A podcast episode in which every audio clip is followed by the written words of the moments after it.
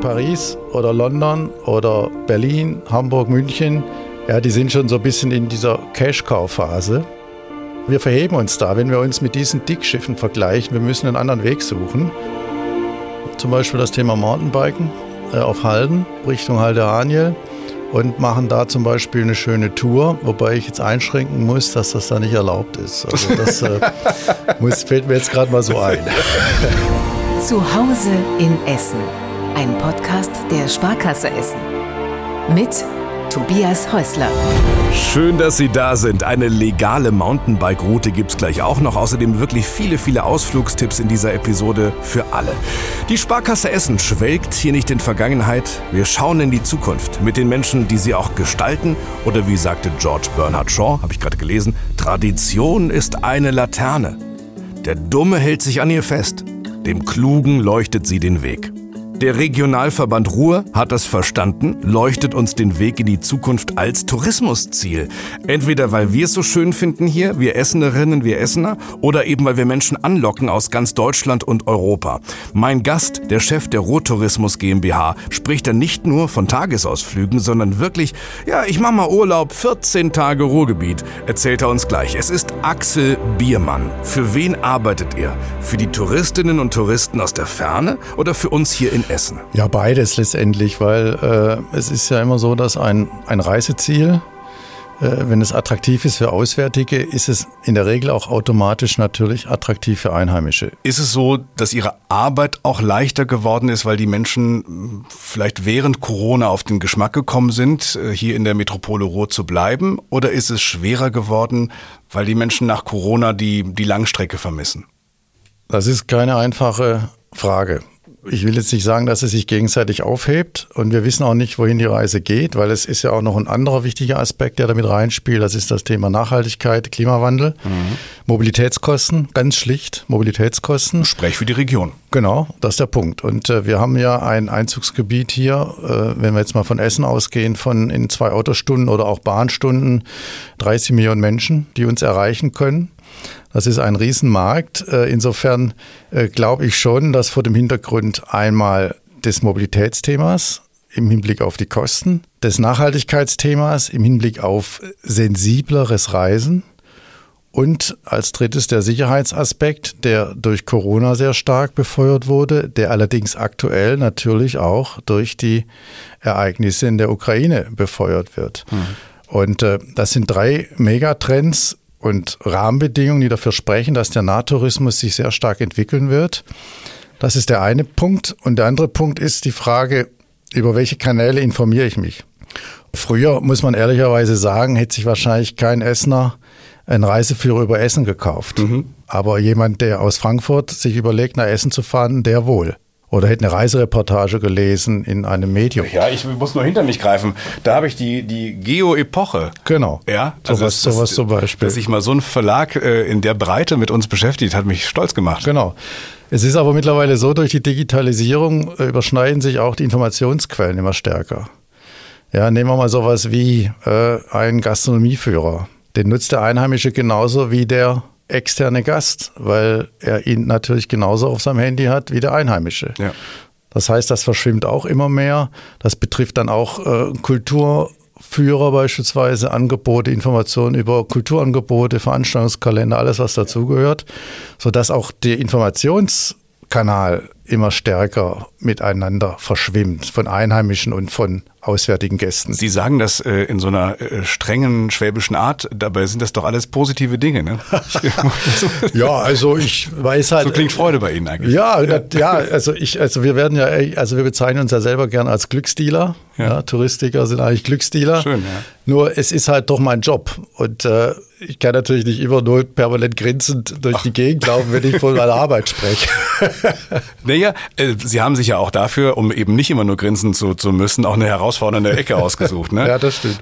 Welche Rolle spielt denn Tourismus in einer Region, die stolz war auf ihre Industrie. Denn das Versprechen war ja im Grunde immer, hier hast du Arbeit, hier kannst du Geld verdienen, genug Geld, um dann im Passat-Kombi nach Italien zu fahren. Genau. Ähm, das Ruhrgebiet hat es doch nie darauf angelegt, äh, Touristinnen und Touristen zu begeistern. Das ist richtig. Wir kennen ja alle auch den Spruch, das Beste am Ruhrgebiet ist der Flughafen in Düsseldorf und alles, was so dazugehört. Das hat sich natürlich gewandelt und da war natürlich der Auslöser die IBA Emscher Park von Karl Ganzer, der ja kürzlich verstorben ist und äh, er war schon ein unglaublicher Visionär. Aber es ist und ich, das scheinen Sie auch zu lieben, eine Herausforderung. Wenn ich Ihnen jetzt das Marketing anbiete für Südtirol, würden Sie sagen, nee, zu leicht? Äh, ja, ich habe früher immer gesagt, Schwarzwald kann jeder. Und, äh, ja.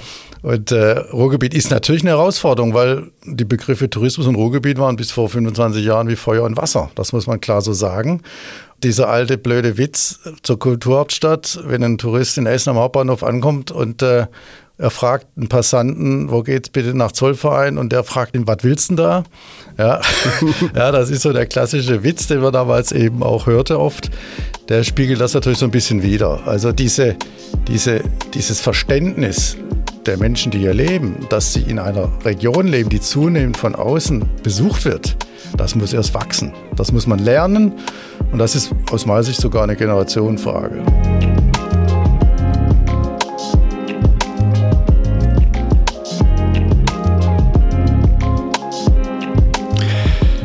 Immer wieder möchte ich hier kurz stoppen und eine kleine Rubrik einziehen. Der Ausflugstipp des Königs der Ausflüge, das sind Sie. Ich habe einen Tag, sagen wir mal von, von morgens bis abends mit kleiner Familie. Ich starte in Essen. Wo fahre ich hin? Tipp 1. Tipp 1 wäre, wenn äh, idealerweise das Kind oder die Kinder oder eins der Kinder Geburtstag hat, äh, empfehle ich, das fand ich mal eine tolle Idee, eine Schatzsuche im Essener Stadtwald mit äh, Blick auf den Baldeneysee. Da gibt es Agenturen, die sowas organisieren. Da kann man dann im Wald äh, ja, eine Tour machen, eine Schnitzeljagd äh, mit einer Schatzsuche. Und äh, das hat, äh, ich habe das selber mal gemacht mit meinem Sohn. Das war eine tolle Geschichte. Das würde ich in jedem Fall empfehlen, weil mir das sehr viel Spaß gemacht hat. Ähm, ja, dann denke ich mal, ist es auch wichtig, so die Parkanlagen zu zeigen, auch wenn man als Familie unterwegs sind, wo man auch was lernen kann für Kinder.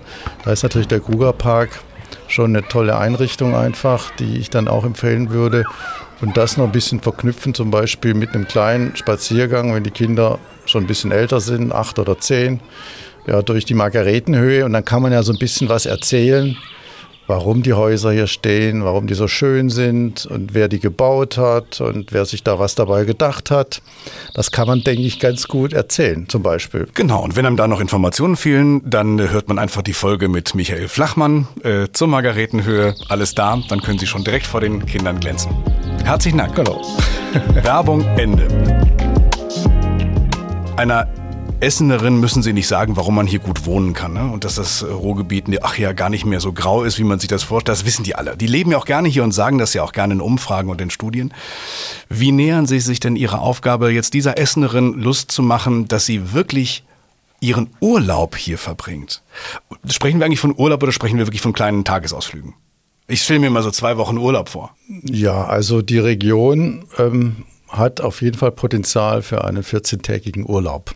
Mhm, okay. Dann wird es einem nicht langweilig. Ehrlich, also, 14 ja, Tage? Aber, aber natürlich. Okay. Also äh, Sie können sogar einen 14-tägigen Kultururlaub machen und müssen nicht in die Natur. Sie können es natürlich kombinieren. Dafür haben wir ja natürlich ein prädestiniertes Angebot, indem wir eben diese Schnittstelle haben zwischen Urbanität und äh, Landschaft, was ja auch die Region eben auszeichnet diese starke äh, Stadtzone in, im Kernruhrgebiet, aber eben auch die Ausläufer, ob das jetzt Richtung Süden ist, ins Ruhrtal oder in die Effringhäuser Schweiz oder Richtung Norden in die Kirchhellner Heide und in die Hart. Mhm. Ja, das ist, und es liegt direkt nebeneinander. Und es ist idealerweise verbunden mit einem spitzen Radwegenetz. Mhm. 1200 auf Basis, genau, auf Basis Kilometer. der alten Bahntrassen. Ja. Äh, das heißt, Sie können wirklich 14 Tage ganz locker hier Urlaub machen als Bewohnerin oder Bewohner der Stadt Essen. Das ist völlig problemlos. Wir selber, äh, jetzt mache ich mal ein bisschen Werbung, äh, geben ja seit vielen Jahren die Ruhrtop-Card raus, mhm. die Sie, denke ich, kennen, äh, die wir auch in dem letzten Jahr vor Corona fast eine Viertelmillion Mal verkauft ja, haben. unglaublich. Wir haben dadurch fast 1,7 Millionen Besuche ausgelöst. Sagen Sie kurz, was, was macht die Karte? Die Karte äh, gilt ein Jahr und die erlaubt es, in über 90 Attraktionen, Kultur- und Freizeitattraktionen einmalig freien Eintritt zu haben. Mhm. Und noch etwa 40 Attraktionen, wo Sie, egal wie oft Sie da hingehen, 50 Prozent Rabatt bekommen. Und das ist eine Karte, die ein Medium ist letztendlich, um die Region kennenzulernen. Als Familie, aber auch als Paar eine Karte, wo ich immer so ein bisschen salopp sage, dadurch weiß auch der Duisburger, dass es in Bochum ein Planetarium gibt. Mhm. Und mal abgesehen von den ganzen weißen Flotten und den Zoos und den Industriekulturangeboten und, und, und. Und diese Karte wirkt halt extrem identitätsstiftend, weil das, was Sie eben vorher gefragt haben, weiß denn der Einheimische überhaupt, wie toll die Region ist? Äh, dadurch erfährt er sie. Sie haben ja auch touristische Imagewerte herausgearbeitet. Das würde mich mal interessieren. Wie sind wir denn so? Ja, wir sind so, wie das Klischee das immer äh, verspricht. Ja? Ehrlich? Also offen, mhm. ehrlich, freundschaftlich, aber auch kreativ im Sinne von originell. Ja, und äh, das sind Werte, die sind sehr positiv besetzt. Und äh, das ist das, was auch Land auf, Land ab, auch in der Republik immer wieder auch gesagt wird. Die Menschen sind offen, ehrlich und äh, gerade raus. Und deshalb sagen wir, wir sind die offene, kreative, freundschaftliche Stadt der Städte. Und das ist unsere Vision 2030. Und wir müssen auch einhaken an der Stelle, weil wir nämlich schon einen gewissen äh, Richtungswechsel vollzogen haben, was unsere Strategie angeht. Wir hatten im Rahmen der Kulturhauptstadt und auch schon zum Ende der IBA-Phase den Anspruch, dass wir gesagt haben, okay, wir haben 5 Millionen Einwohner oder 5,1 und äh, wir haben ein riesiges Kulturangebot und deshalb vergleichen wir uns mit den größten Städten in Deutschland oder auch mit Europa zum Teil. Tja. Und äh, da muss man dann halt einfach schon zur Kenntnis nehmen, dass uns eben eins fehlt, das ist die Tradition als Städtereiseziel, weil die ist noch ganz, ganz kurz oder jung. Und eine Stadt wie Paris oder London oder auch Berlin, Hamburg, München, die haben eine deutlich längere Tradition als Städtereiseziel. Ja, die sind schon so ein bisschen in dieser Cash-Cow-Phase und wir sind halt immer noch am Anfang das ist einfach, wir verheben uns da, wenn wir uns mit diesen Dickschiffen vergleichen. Wir müssen einen anderen Weg suchen und sagen, wir sind so, wie wir sind und wir sind da stolz drauf und entweder es gefällt euch oder es gefällt euch nicht. Sehr schön, jetzt haben Sie die Brücke geschlagen, denn Sie untersuchen ja zwei Dinge. Einmal diese Werte, also das bietet das Ruhrgebiet, so sind wir eben. Sie untersuchen aber auch die Menschen, die sich für diese Werte interessieren. Wie sieht so ein Mensch aus? Das sind Menschen, die abseits der ausgetretenen Touristenpfade unterwegs sein wollen, die Neues entdecken wollen, die Unkonventionelles entdecken wollen und die eben auch Dinge entdecken wollen, die auf den ersten Blick nicht unbedingt als touristische Attraktion auf Hochglanz in irgendeinem Prospekt stehen. Und äh, die auch offen sind für Neues, die sich äh, über digitale Kanäle informieren. Ja, wir sprechen hier, das ist ja, es gibt ja entsprechend diese Theorie der Sinusmilieus. Und da sprechen wir eben über die expeditive Zielgruppe. Und die hat halt eben noch einen sehr großen Vorteil, dass eine sehr große Zahl dieser Menschen bei uns in der Region unterwegs ist. Das sind nämlich die Studierenden. Mhm. Ja, wir haben um die 200.000 Studierende hier in der Region.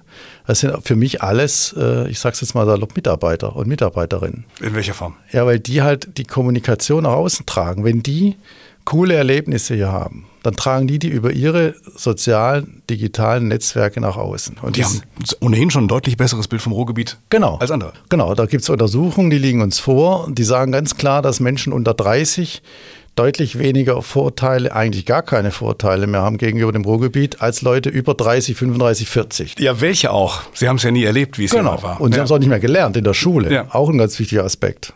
Ja, das, das wäre doch ein Problem. Ja, also wenn Sie in Erdkunde-Buch äh, äh, in Nordrhein-Westfalen reinschauen, da wird die Extraschicht und der Ruhrtalradweg als Beispiele für Strukturwandlung genannt. Ach. Also die beiden Veranstaltungen werden da wirklich aufgeführt. Wir kommen gleich noch zu diesen, zu diesen Dingen, aber eigentlich sind wir schon bei einem wichtigen Punkt. Der Ruhrgebietstouri, der, Ruhr, der Ruri-Touri, hm. äh, ist ein Event-Touri. Also man kommt äh, nicht nur aufgrund der Schönheit, die Sie gerade gepriesen haben und auch einige Angebote, sondern durchaus aufgrund von Veranstaltungen, die Sie selbst entwickelt haben. Genau. Äh, wir sind immer noch keine Reisedestination, die besucht wird, weil sie so heißt. Also nach Berlin fahren Sie, weil Sie eben nach Berlin fahren wollen. Mhm. Und nach Amsterdam fahren Sie, weil Sie Amsterdam besuchen wollen. Und es ist immer noch so, dass viele Menschen äh, ins Ruhrgebiet fahren aufgrund eines Reiseanlasses. Und das sind beispielsweise natürlich Konzerte oder auch große Events. Äh, wir kennen die alle, die es auch schon seit vielen Jahren gibt. Und wo die Region sich aber auch immer stärker profiliert als Festivallandschaft, als Festivalregion.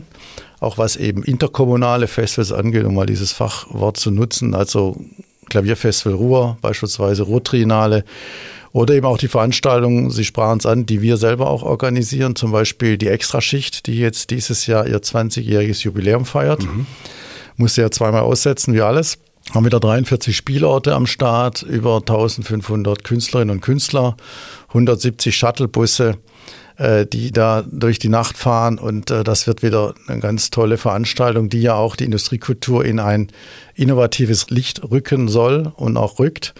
Äh, aber wir haben auch so coole Veranstaltungen, die wir jetzt zum dritten Mal erst machen, wie den Tag der Trinkhallen. Mhm. Eine Veranstaltung, die ja eigentlich so die DNA des Ruhrgebiets eigentlich wunderbar widerspiegelt. Haben wir übrigens gemeinsam vorgestellt. Kann genau. man auch mal, kann man auch so mal ist das. Offen, offen zugeben. Na klar. 6. August, ein Samstag. Ab 15 Uhr nichts vornehmen, die Trinkhallen. Genau freuen sich. Genau, bis 22 Uhr. Und, äh, und dann haben wir eben auch Kunst und Kultur aus der Region, also Kunst von nebenan, mhm. ja, Kleinkunst, Live-Musik, Autorenlesung, gemischte Tüte und, und, und. Aber wichtig ist halt nochmal, eine Veranstaltung, wo wir aber auch beim letzten Mal eine Studentengruppe aus Augsburg hier gesehen haben, Ach. die sich das angeguckt hat. Ja. Äh, also das hat schon überregionale Strahlkraft, diese Veranstaltung, genauso wie natürlich die Extraschicht eben auch diese überregionale Strahlkraft hat. Und das sind halt Treiber, die auch das Image halt positiv weiterentwickeln. Und wir müssen halt doch immer noch über diese Anlässe gehen. Wir haben natürlich schon coole, solitäre Sehenswürdigkeiten. Also Zollverein zum Beispiel wird natürlich besucht, weil es Zollverein heißt, keine ja. Frage. Ja. Ähm, oder auch ähm, so spannende Key Visuals, die wir immer stärker halt sehen. Zollverein ist natürlich das äh, Paradestück, aber nennen Sie sowas wie Tiger and Turtle mhm, in Duisburg, ja. äh, war letztes Jahr das am meisten verbreitete Motiv, Fotomotiv aus dem Ruhrgebiet. Mhm. Ja, und das ist schon echt erstaunlich. Wenn Sie wissen wollen, was in Nordrhein-Westfalen eine Rolle dieser Art spielt, müssen Sie sich immer den Vorspann der Aktuellen Stunde äh, anschauen. Da sieht man alles. Natürlich ist der Kölner Dom dabei. Natürlich ist der Doppelbock von Zollverein dabei. Tiger und Turtle weiß ich gerade aus dem Kopf nicht. Was Sie noch an Events haben, besprechen wir auch, auch wie Sie als Schwabe sich, warum Sie sich überhaupt hier so einsetzen für unsere Region, haben wir auch gleich nach der Werbung.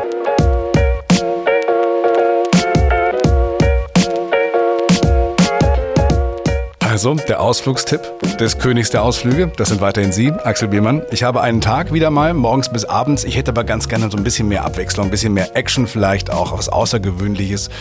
Ich starte wie immer hier in unserer schönen Stadt Essen. Was würden Sie uns empfehlen? Also Action heißt für mich immer aktiv sein. Sind Sie ja selbst Urlaub, ne? ja. also äh, sich bewegen, Sport. Äh, da gibt es coole Geschichten, zum Beispiel das Thema Mountainbiken auf Halden. Äh, da würde ich dann empfehlen, zum Beispiel das zu verknüpfen mit einer sehr schönen Tour. Äh, wenn Sie hier in Essen losfahren, fahren Sie über Zollverein und fahren dann äh, am, am, Kanal entlang auf die, über die Schurenbachhalde mhm. äh, Richtung Bottrop, Richtung Halde Haniel und machen da zum Beispiel eine schöne Tour, wobei ich jetzt einschränken muss, dass, dann, dass das da nicht erlaubt ist. Also das äh, muss, fällt mir jetzt gerade mal so ein. Ja, aber, aber ich kenne auch eine, okay. ich weiß eine, wo es erlaubt ist. Das ja. ist, da müssen sie sich Richtung Osten bewegen, äh, auch Richtung Nordosten, Richtung, Richtung äh, Herten. Äh, das ist die Halde Hohewart. Mhm. Dort gibt es einen speziellen äh, Mountainbike-Kurs, der auch von einem Mountainbike-Verein auch verwaltet wird und der auch zertifiziert ist und der also hundertprozentig legal ist. ja, ist doch schön. Und äh, das ist äh, auf der Halde Hoppenbruch und das ist auch nicht weit weg von Essen. Also das kann man mit einem schönen Tagesausflug verbinden über die entsprechende Anbindung, über die alten Bahntrassen. Er kann dann da drei, vier echt coole Downhills machen mhm. und fährt dann wieder zurück. Und dann hat man wirklich echt einen tollen Ausflug gemacht. Und sich ein schönes Essen hin. Also ja, natürlich. Stauder. Klar. Verdient. Natürlich. Wer Ihnen äh, zuhört, der merkt sofort, alles, was uns im Ruhrgebiet wichtig ist, ist auf Sie übergegangen, nur die Sprache nicht. Oder? Das ist Schwäbisch. Sie kommen aus Stuttgart. Genau. Ja. Geboren in Stuttgart, studiert in Trier. Was genau? Äh, Tourismusgeografie, Betriebswirtschaft und Kunstgeschichte. Und wie bitte dann, vielleicht in Kürze, äh, führte der Weg ins Ruhrgebiet? Immerhin feiern Sie in diesem Jahr 25 Jahre ne, an der Ruhr. Das stimmt. Ja. ja. Also ich muss das ganz einfach beantworten. Das war eine schnöde Stellenanzeige. Ja? In der Fachzeitschrift, ja. Also die Geschichte ist ein bisschen anders. Also ich hatte damals meine erste Stelle in der Nähe von Trier. Ich war in einem kleinen Ort, der Wein- und Fahrradtourismus äh, gemacht hat, aber auch fast, äh, weil da auch ein großer holländischer Ferienpark war, fast eine Million Übernachtungen schon hatte, aber auch ein sehr interessantes Ausflugsziel war. Das ist in äh, Saarburg war das. Mhm. Und äh, meine Frau, die hatte einen Job in Frankfurt. Und äh, bei ihr war es so, dass ihr Arbeitgeber nach Ratingen zog Mhm. Und äh, wir hatten sowieso schon drei Jahre eine Wochenendbeziehung und da hatten wir eigentlich auch keine Lust mehr drauf. Und dann habe ich mich mal umgeguckt, so in der Rhein-Ruhr-Region, äh, wie es da so aussieht. Und äh, mir war schon klar, dass das generell nicht so einfach wird, weil so Tourismusdirektoren ja, im Ruhrgebiet, da gab es doch keine.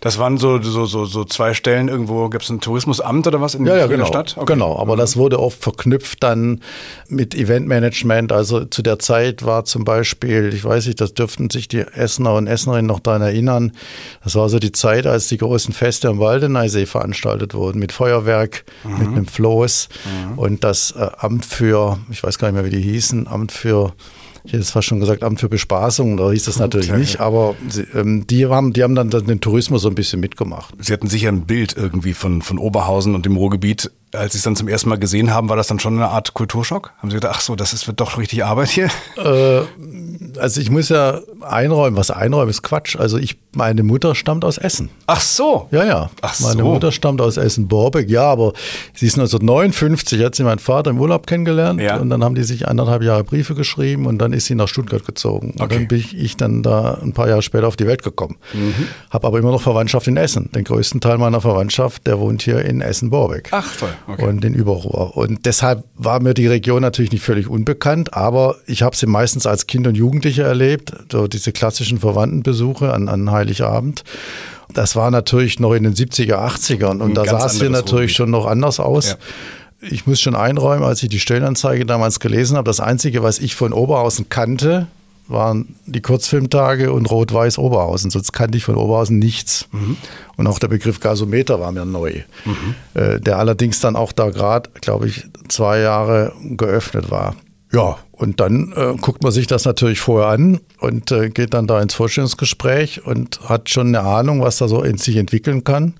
Und dann hatte ich dann wohl halt in dem Pitch dann die beste Performance abgeliefert und habe dann da die Stelle bekommen und habe dann da eine Tourismusgesellschaft gegründet äh, und habe die dann auch elf Jahre aufgebaut und geführt. Ähm, das ist ein äh, magischer äh, Podcast, ne? Was hier gesagt wird, geht auch in Erfüllung. Jetzt sind Sie der ranghöchste Touristiker des, des Ruhrgebiets. Das könnten Sie mit Blick auf Ihr Alter noch zehn Jahre so weitermachen. Ist das Ihre letzte Station oder haben Sie noch ein heimliches Ziel darüber hinaus? Wie gesagt, es wird, es wird, es erfüllt sich, ne? Wenn Sie sagen. Ja, ja, nein. Also ich glaube halt, dass die Entwicklung hier nach wie vor so spannend sein wird und gerade durch das, was wir vorher besprochen haben, noch viel mehr an Dynamik entwickeln wird, dass es mir hier wirklich in keinster Weise langweilig wird, auch die nächsten Jahre, die ich jetzt hier noch äh, tätig sein werde. Äh, insofern mache ich mir da gar keine Gedanken drüber. Und man muss ja ehrlicherweise auch sagen, in dieser Preisklasse gibt es auch nicht mehr sehr viele Jobs in Deutschland. Das sind dann die, von denen ich vorher gesprochen habe. Also Tourismuschef in Köln oder in Berlin oder ja. Äh, ja. Und die verwalten vermutlich ziemlich das, was es schon längere Zeit jetzt auch gibt und können nur noch in Details was verändern. Zumal die jetzt äh, nach Corona auch vor einer anderen Herausforderung stehen im Gegensatz zu uns. Äh, das Thema Geschäftsreiseverkehr wird sich schon äh, schwierig entwickeln in den nächsten Jahren. Das ist klar, weil also reine Meetings, die man auch hybrid oder digital machen kann, die werden nicht mehr stattfinden. Es werden weder Tagungen und Kongresse stattfinden aufgrund der ähm, Interaktivität der Menschen miteinander, aber so dass, dass der, die klassische Geschäftsreise zum Kunden, äh, auch äh, um Aufträge klar zu machen oder um jemanden zu betreuen und, und, und. Das wird schon rückläufig sein. Also es gibt da unterschiedliche Einschätzungen. Man spricht von minus fünf bis minus 30 Prozent. Sie haben es bestimmt schon gehört, dass große Unternehmen wie Siemens ihre Reisebudgets radikal zusammenstreichen. So. Ich sage immer böse, ähm, wenn, wenn der Berliner jetzt wirklich mal namhafte, zahlungskräftige Kunden ansprechen will, muss er sowieso hierher kommen. Genau. Aber es ist kein so wichtiges Standbein für uns, dass es jetzt schwierig wird? Ja, äh, naja, also es ist schon ein wichtiges Standbein. Wir haben teilweise je nach Stadt bis zu 90 Prozent nicht touristische Übernachtungen. Was mir manchmal so fehlt, sind, sind klassische touristisch lohnende Hotels, habe ich mal mit den Eindruck. Also es, ich, ich wüsste jetzt nicht sofort, wo ich jetzt hier Gäste unterbringe, die nicht so wohnen wollen wie Geschäftsreisende. Schloss Hugenpot. Klar, weil, weil eben der Anteil der Geschäftsreisenden bisher sehr dominant war am Markt. Ja, tut sich denn da was? In der Nachfrage. Klar, also wir haben zum Beispiel das Hotel Friends auf Zollverein. Auf Zollverein ja. Das ist ein cooles Ding. Und das The New Couples zum Beispiel in der Essener Innenstadt, das sind so äh, Hotels, äh, die sich entsprechend auch professionalisieren. Ja, und beispielsweise dann noch äh, die Mintrops Hotels, äh, äh, eins auf der Margaretenhöhe, eins in Burg Altendorf, die auch sehr äh, professionell sich weiterentwickeln, auch sich dem Freizeittourismus öffnen. Also da gibt es schon Bewegung. Überzeugt.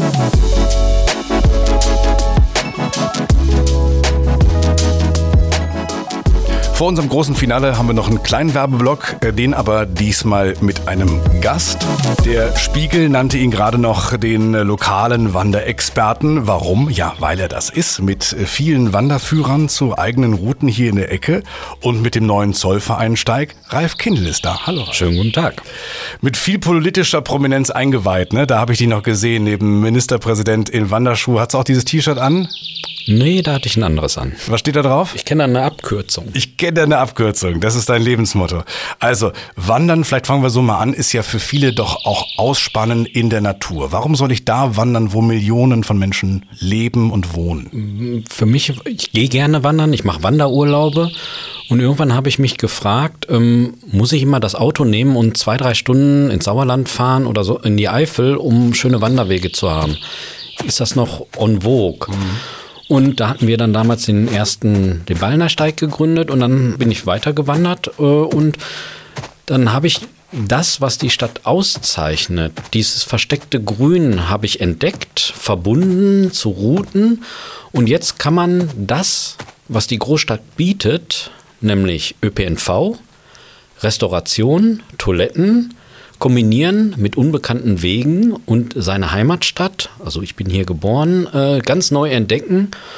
Die kann ich dann aufnehmen und in Büchern schreiben. Bleiben wir mal bei diesem jetzt ja wirklich prominent eingeweihten Zollvereinsteig. Was erlebe ich auf dieser Route? Wie lang ist sie erstmal? 26,4 Kilometer bei 321 Höhenmeter. Okay. Also ich bin wirklich über jede Erhebung gegangen. Ja, schafft man das an einem Tag als ungeübter Wanderer? Ähm, der Vorteil ist mal, wenn wir Steige planen, dann gibt es auch einen Ein- und Ausstieg ungefähr bei der Hälfte. Jetzt okay. ist es bei 17 Kilometer und 9 Kilometer die zweite Hälfte. Ungeübt würde ich das in zwei äh, Sachen machen, geübte in einem Tag. In Kürze, was sehe ich dort? Ich äh, sehe die, Zollverein. Genau, die industrielle Kulturlandschaft. Also und zwar eigentlich alles auf Zollverein. Das Interessante ist, der Zollvereinsteig ist äh, sozusagen oberirdisch auf dem Grubenfeld von Zollverein.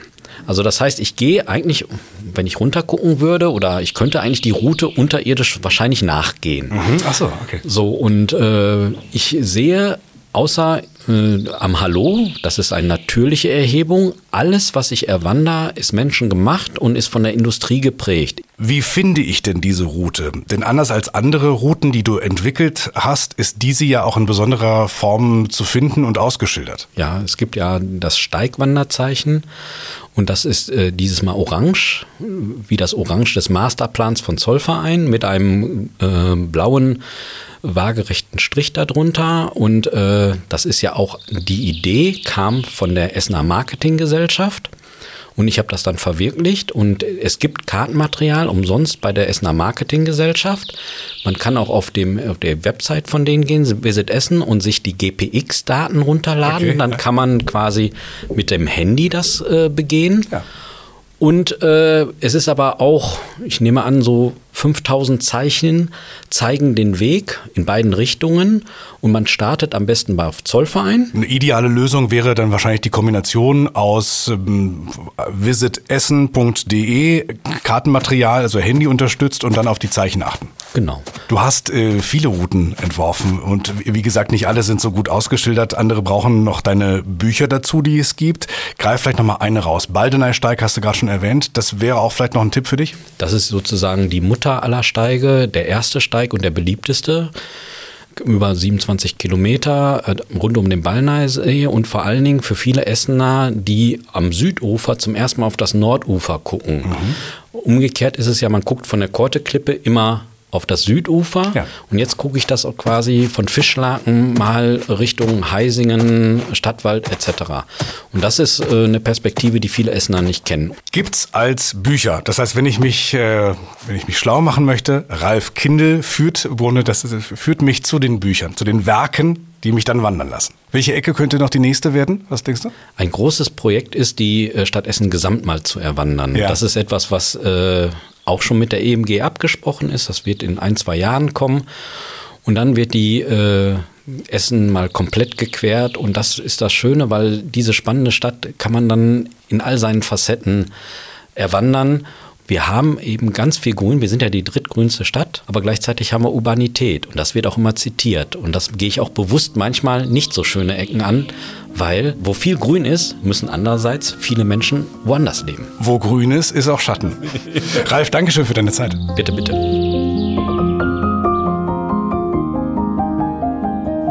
Ja, spannend. So ein, so ein Wanderweg, Zollvereinsteig, das sind so kleine Mosaiksteine, die Ihnen auch wichtig sind.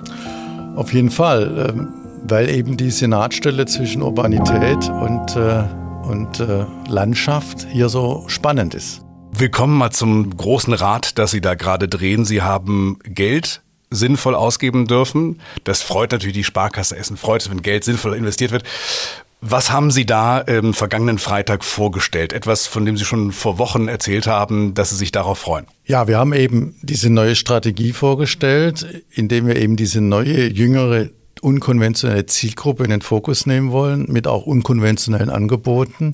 Wir haben eine digitale Informationsplattform aufgebaut, äh, wo alle Informationen, die ein Tourist braucht, digital abrufbar sind äh, rechtefrei. Also man kann die auch nutzen, auch als Reiseveranstalter zum Beispiel. Mhm. Und wir haben daraus abgeleitet einen äh, digitalen Reiseführer, den Reisekumpel, mhm. der genau alle diese Informationen nochmal bündelt auf einer Progressive Web App. Und äh, das alles können wir aktuell noch mit echt einer wirklich großen Summe Geld in den Markt bringen.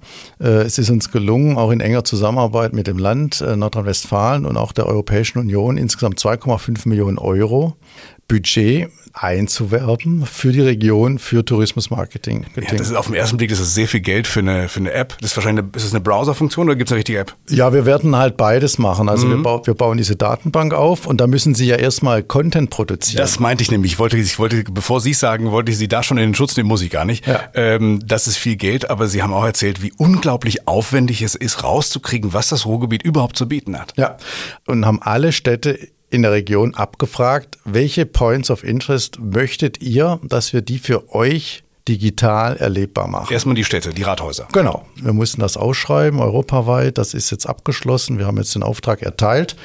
Und in den nächsten Wochen, wenn jetzt das Wetter schön bleibt, hoffe ich doch, ähm, dann können wir tolle Aufnahmen machen, tolle Videos machen, machen natürlich Texte dazu, Übersetzungen ins Niederländische, ins Englische. Es wird eine Firma geben, die jetzt alles, was das Ruhrgebiet touristisch zu bieten hat, abfährt und fotografiert? Genau, also das, was, das was halt eben die Städte uns als auf ihrer Wunschliste geliefert haben. Das war aber nur ein Teil, dann haben Sie weitergesucht. Genau, also das war zum einen gab es nicht aus allen Städten eine Rückmeldung, da müssen wir dann selber ran.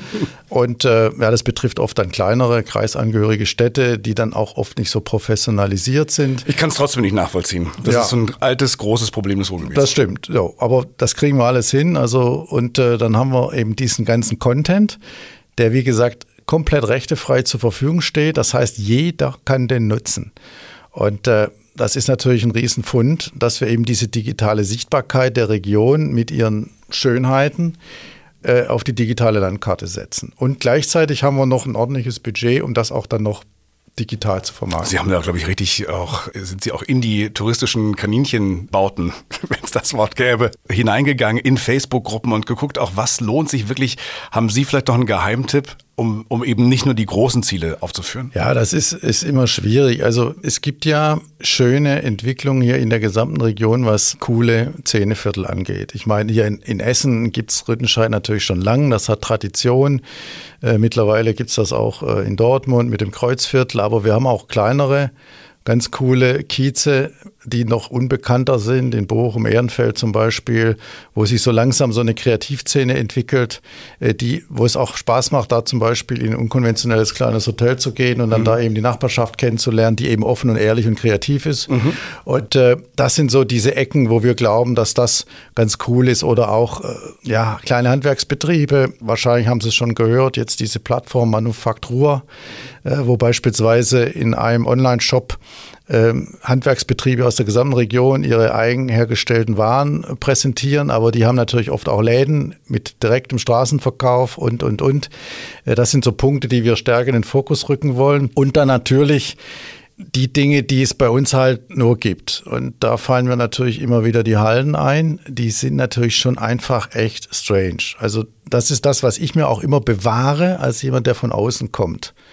Und da muss man sich mal wirklich mal vor Augen führen, nehmen wir mal die Schurnbachhalde in Essen zum Beispiel mit dieser, in Anführungszeichen, Mondlandschaft, mit der Bramme von Richard Serra.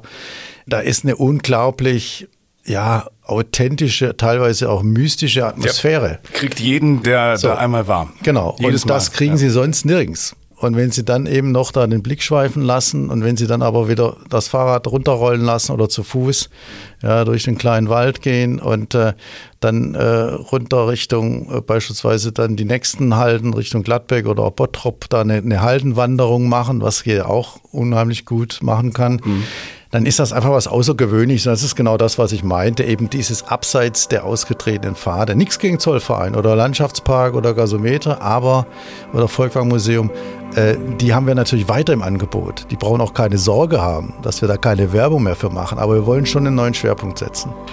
Ist dieses neue digitale Angebot Ihr Tipp? Also ich habe Zeit, ich habe Lust aufs Ruhrgebiet, ich lebe in Essen. Wo fange ich an? Dann wäre das die Plattform zu starten. Genau. Wie heißt die denn? Reisekumpel. Reisekumpel.ruhe. Genau. Wann sind Sie denn auch gern einfach mal zu Hause? Also welche Momente erleben Sie gern in Stille und kämen nicht im Traum darauf, da jetzt das Haus zu verlassen? Ja, also das ist je nach Wetterlage. Scheint selten zu sein. Naja, man hat einen kleinen Garten und da fühlt man sich dann wohl und da ist dann auch kein, kein Trubel. Und äh, da kann man dann mal ausspannen. Da kann man mal ein schönes Buch lesen oder eben auch äh, anderes machen, Musik hören. Das mache ich durchaus nach wie vor gern. Äh, aber ich kann auch durchaus unter Menschen entspannen. Ja, bei einem Konzert zum Beispiel, das geht schon. Also da geht es ja auch immer so ein bisschen auch um Ablenkung. Und das kann ich auch unter Menschen, da habe ich gar kein Problem mit. Also höre ich schon raus, es gibt keinen Grund zu Hause zu bleiben. Doch, also wenn einmal die ganzen Veranstaltungen und äh, äh, Anlässe, zu denen man ja dann auch oftmals eingeladen wird, einfach mal zu viel werden, klar, dann sagt man, jetzt ist gut, jetzt bleiben wir mal zu Hause. Wenn zu Hause, immer zu Hause in Essen. Das ist doch ein schönes Schlusswort. Axel Biermann, danke schön für Ihre Zeit heute. Sehr gerne. Reisekumpel.ruhr, die Wanderrouten, habe ich alles äh, verlinkt in den Show Notes, da haben Sie alle Informationen. Und wenn Sie dort etwas für sich finden, für Ihre Freundinnen, Freunde, für Familie, dann schreiben Sie uns gern an podcast.sparkasse-essen.de. Würde uns freuen zu erfahren, ob wir Sie da inspirieren konnten oder Sie kommentieren einfach hier. Wir freuen uns, Sie besser kennenzulernen. Und jetzt, ja, nichts wie raus, ne? Hier in unserer schönen Stadt. Das war zu Hause in Essen. Ein Podcast der Sparkasse Essen. Die neue Folge. Jeden zweiten Dienstag im Monat.